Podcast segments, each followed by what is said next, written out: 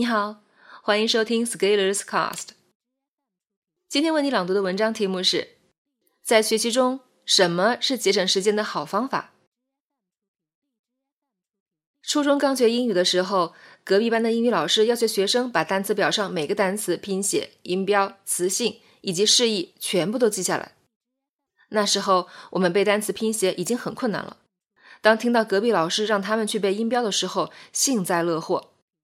同样做作业，我们班只要花半个小时就做完了，而隔壁班还在花一两个小时辛辛苦苦背音标。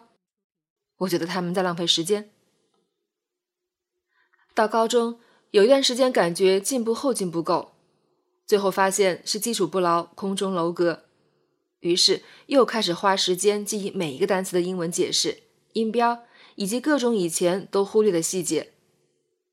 在此之前，单词对我而言。就是一个英文对应一个中文，而当我越学越深入的时候，我竟然发现七八年前隔壁老师提出的要求居然是对的。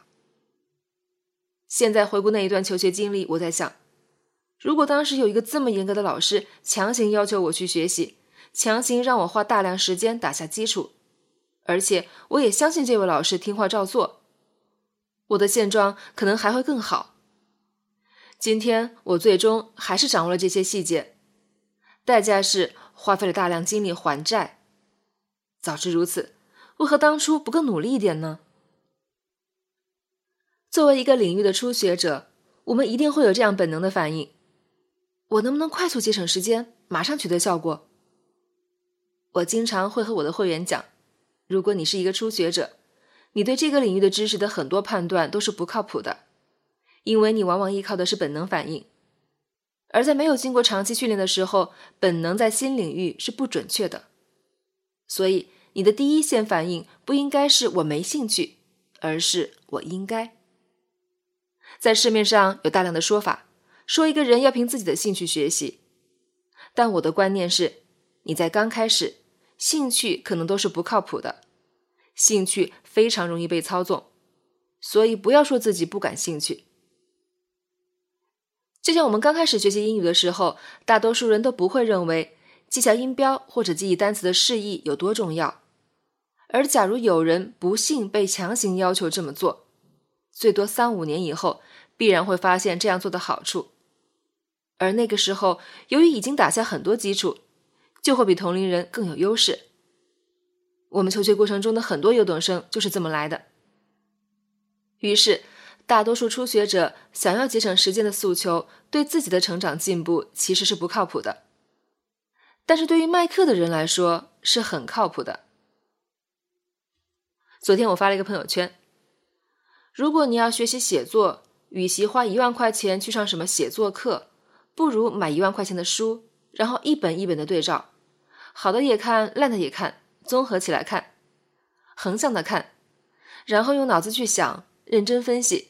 自然就知道写法了，而这通常不用花一万块钱，花一千块钱就搞定了。新媒体写作也可以如法炮制，没有什么技巧是不能被行动量爆破的。马上有读者评论说：“那时间上划不划算呢？”我的评论是：如果在这个阶段你省了时间，到后面需要加倍偿还。也就是说。我们学习英语的时候，如果刚开始就建立了非常正确的认知，就不需要在学习英语的第三年、第五年再加倍花时间去修正自己的错误认知。因为你在修正自己错误认知的时候，除了单纯修复这个动作，还牵扯到大量情绪的波动、挫折带来的溃败感，以及各种关于自己人生意义的怀疑和思考，而这些是让大部分人放弃持续的重要原因。这在持续行动当中实在是太常见了。我们很多初学者并不是死在了学习知识点的困难上，而是我们无法承受这种内心的波动，最终败下阵来。也就是说，你在伟大征程的路上，不是因为道路险阻把你给挡住了，而是因为内耗，你的自家兄弟给你捅刀了。这就是为什么人越大越难进步的原因，因为你有太多的批判。太多的阅历，太多的人生思考，你越往后学会越悔不当初，越有情绪变化，这些都是拦路虎。现代人往往诱惑太多，干扰太多，根本无法静下心来，安静笃定的做一件事情。总是在开始做一件事情以后，被其他人的花枝招展，被各种知识付费的营销口号所吸引，并偏离航向。当我明白这个道理之后，其实我并不害怕在学习上花费时间。我们害怕浪费时间，本质上还是一种稀缺心态。我们担心我们学不好。正因为担心自己学习不好，我们就会说：“我只要会随便说说英语就好了，不需要背音标，不需要背单词，只要单纯的说就好了。”这是一种非常稚嫩的想法。这种想法就是应该通过学习来修正。我们其实要建立的是学习的安全感。这种安全感大概是什么样子的呢？就是你做一件事情，并不用害怕你的投入不会有反馈，因为你自己把握了安全感。这个安全感来自于哪里呢？学习的本质就来源于用脑和用心。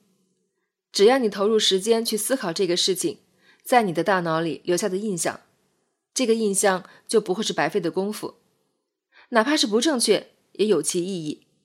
至少你知道了一种不可行的方案，知道一个错误的样本，可以避免这些坑。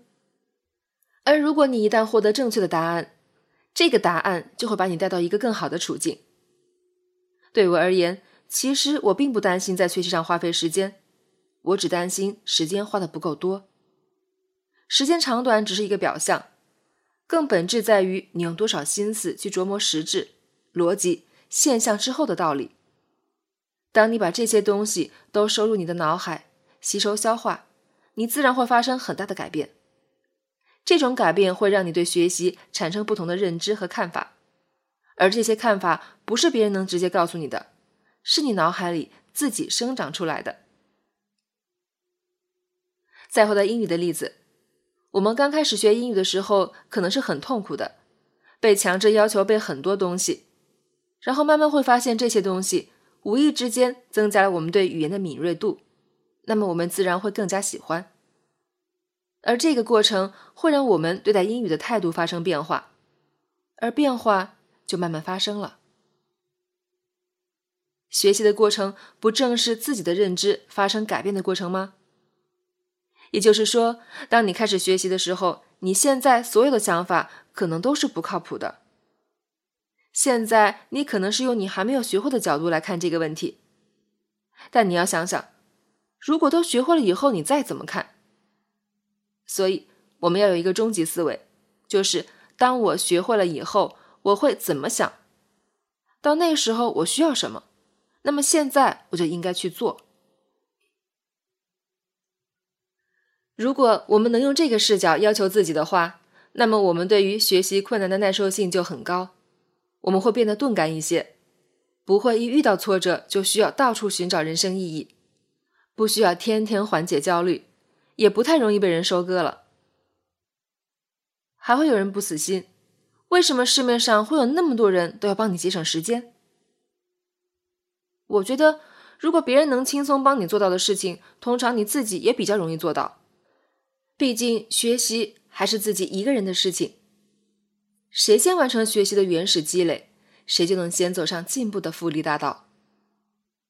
而这些原始积累的方式很公平，就是看谁先大量投入真正有效的学习时间了。要知道，在竞争上，只有时间的壁垒才是终极壁垒，其他的壁垒都是可以通过升维或者降维逾越的。但是目前人类还没有本事逃脱时间的维度。时间统一的流动方向，就是我们这些什么都没有的人在未来制胜的唯一机会了。所以，你不要想着在学习上节省时间了，光琢磨这件事情就会浪费你大量的时间。还是想着在投入的时间上怎样把收益最大化，会更有搞头。本文发表于二零一八年九月十四日，公众号持续力。如果你喜欢这篇文章，欢迎搜索关注我们的公众号，也可以添加作者微信 a scalers 一起交流。咱们明天见。